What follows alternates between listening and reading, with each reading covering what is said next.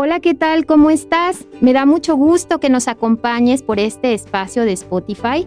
Mi nombre es Cintia Parra Zanoja y colaboro en la coordinación para la prevención y atención de las adicciones y conductas antisociales a través del Departamento de Adicciones, Delito y Violencia Intraescolar, que pertenece a la Subsecretaría de Desarrollo Educativo de la Secretaría de Educación de Veracruz.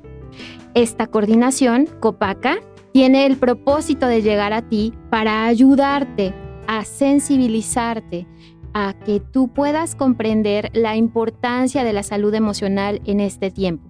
Por eso vas a encontrarte a través de este espacio muchos temas que te van a ayudar a mejorar tus habilidades para ser mamá o papá vas a poder identificar aquellos errores que te están alejando de tus hijos y podrás educar desde el amor, nunca desde el miedo. Nosotros fomentamos los buenos tratos y esperamos que este espacio sea de mucho aprendizaje. Vamos a comenzar. Bueno, pues este día vamos a hablar de las herramientas para poder educar de forma positiva a nuestros hijos. Es un resumen. Y hoy quiero presentarles en esta cápsula un decálogo hecho por Pedro García Aguado.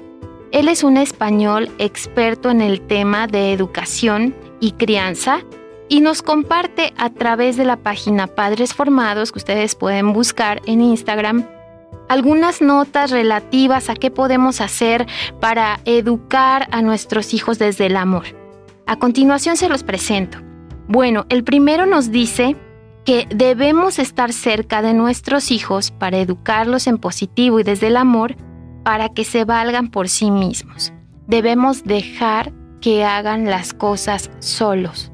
A veces no recogen el plato o piden ayuda para hacer tarea cuando no la necesitan o muchas cosas que ellos desde su etapa de desarrollo pueden hacer. Pero nosotros con tal de evitar un conflicto a corto plazo, lo que hacemos es resolverles la situación. No, papá y mamá, no lo hagas. Lo que tienes que hacer en realidad es ayudarle a tu hijo a que se valga por sí mismo, a que recoja la ropa sucia, a que tienda su cama, a que se bañe por sí mismo, a que se sirva de comer, a que lave los trastes. Debes acostumbrarlo a que se valga por sí mismo, porque el día de mañana esas son las herramientas que tendrá para sostenerse en este mundo en donde la responsabilidad personal es una prioridad. El segundo punto importante que quiero comentarte es que hay que educar desde el amor y no desde el temor. Esto te lo he dicho ya muchas veces y tiene que ver con esta conexión que hacemos de dejar ser a nuestros hijos, de de verdad conocerles y no imponerles. No se trata de ser autoridad para infundir temor o miedo.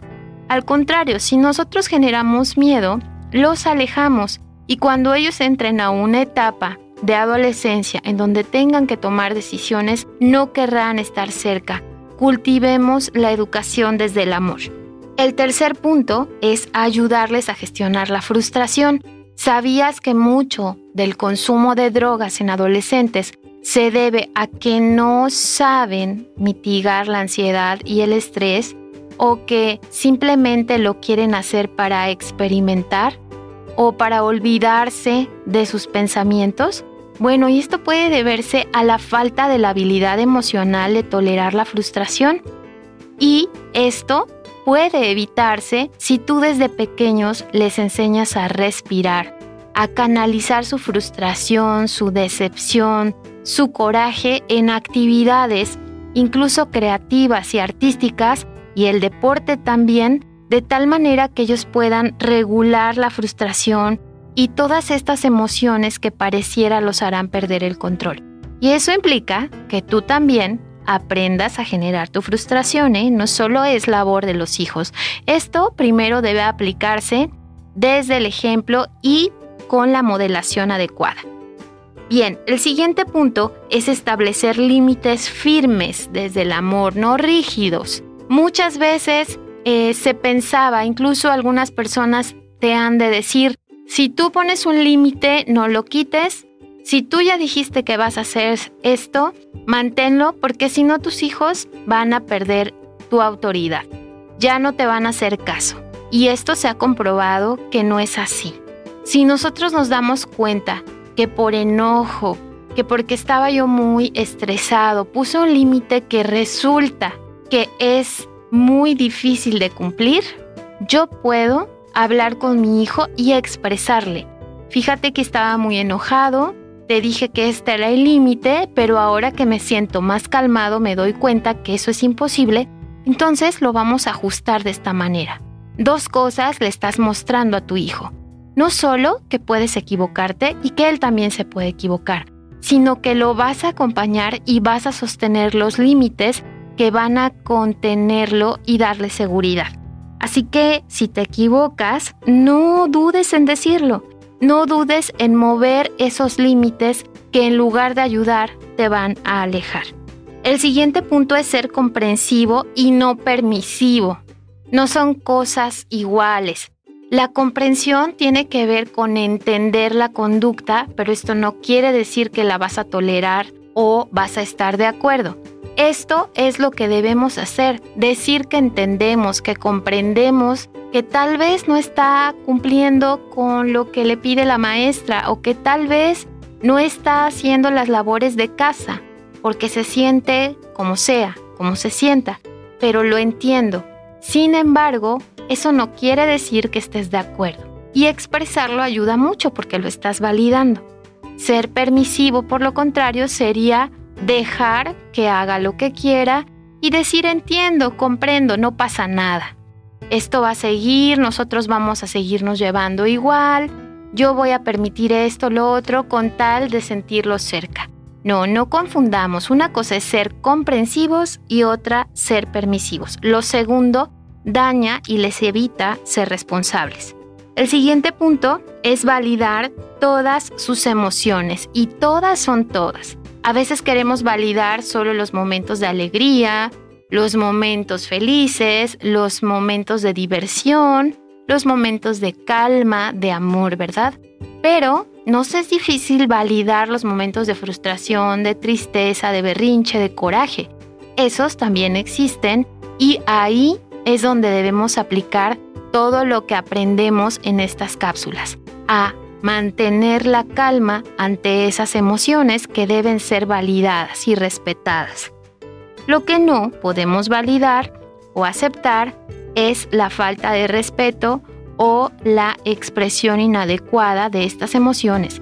Esto quiere decir que poco a poco iremos modelando, corrigiendo y orientando la forma de expresarlas. El siguiente punto es hacer caso de la motivación y la paciencia y evitar castigos.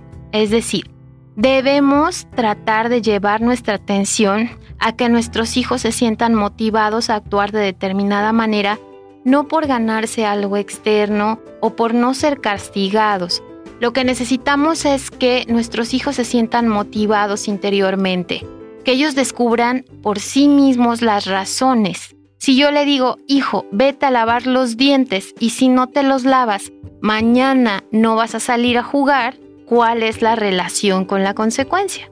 Si yo le explico, hijo, ve a lavarte los dientes porque si no lo haces el día de mañana vas a tener mal aliento y si mañana no lo haces tampoco, van a salir caries y al rato vas a tener que ir al dentista a someterte a inyecciones y cambio de dentadura, por ejemplo. ¿no? Es diferente, pero debemos hacer conciencia en que la motivación y la paciencia para que estén motivados deben ser más grandes que cualquier imposición de castigo. Bien, y por último, quisiera decirles e invitarles a educar con autoridad, evitando el autoritarismo. Porque el tener autoridad implica ser congruente, ser coherente, esforzarnos por ser mejores personas y reconocer nuestros errores, mantener la firmeza, la disciplina, la determinación conmigo para después aplicarlo con nuestros hijos. El autoritarismo tiene que ver con culpar a nuestros hijos y a todo el mundo de porque lo digo yo y así son las cosas y se hacen. Hoy en día, en pleno siglo XXI, en un contexto de pandemia, esto no funciona. Debemos reconsiderar cuál es nuestra función como papá y mamá y cómo podemos ser figuras de autoridad desde el amor. Bien, pues espero que estos consejos te hayan ayudado a reflexionar sobre la forma en que está siendo papá o mamá y que lleves esto a tu familia para que generes mucho bienestar. Muchas gracias, me da mucho gusto que te hayas quedado al final de esta cápsula y nos escuchamos nuevamente en otra sección posterior. Hasta pronto.